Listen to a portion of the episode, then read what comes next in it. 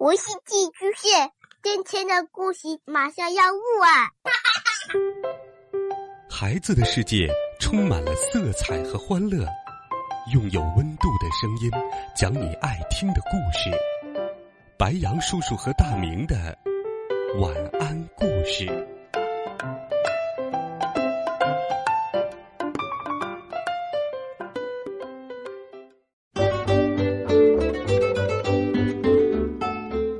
小朋友们、同学们，晚上好！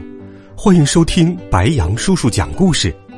今天，白杨叔叔给你们准备了一个非常有趣的好听故事，一起来听。喝洗澡水的大怪物。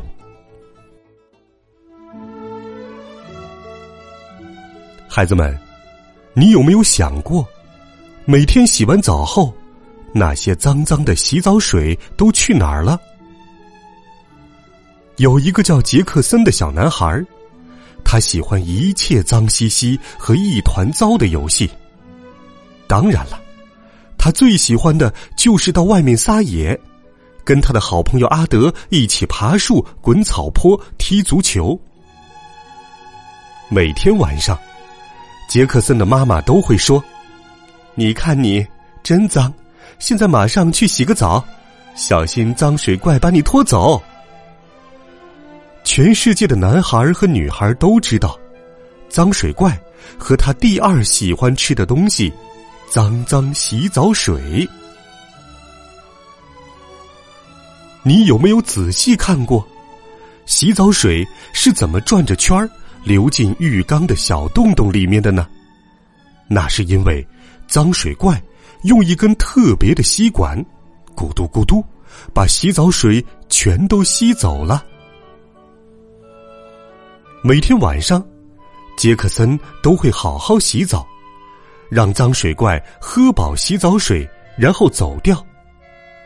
但是，长大以后，杰克森开始想：世界上真的有脏水怪吗？一天，杰克森跟阿德去踢足球，为了抢球，他掉进了一个满是泥巴的大水坑里。后来。他们又去爬树了，杰克森掉进了一个更大、泥巴更多的水坑里。最后，他们爬上了一座最高的山。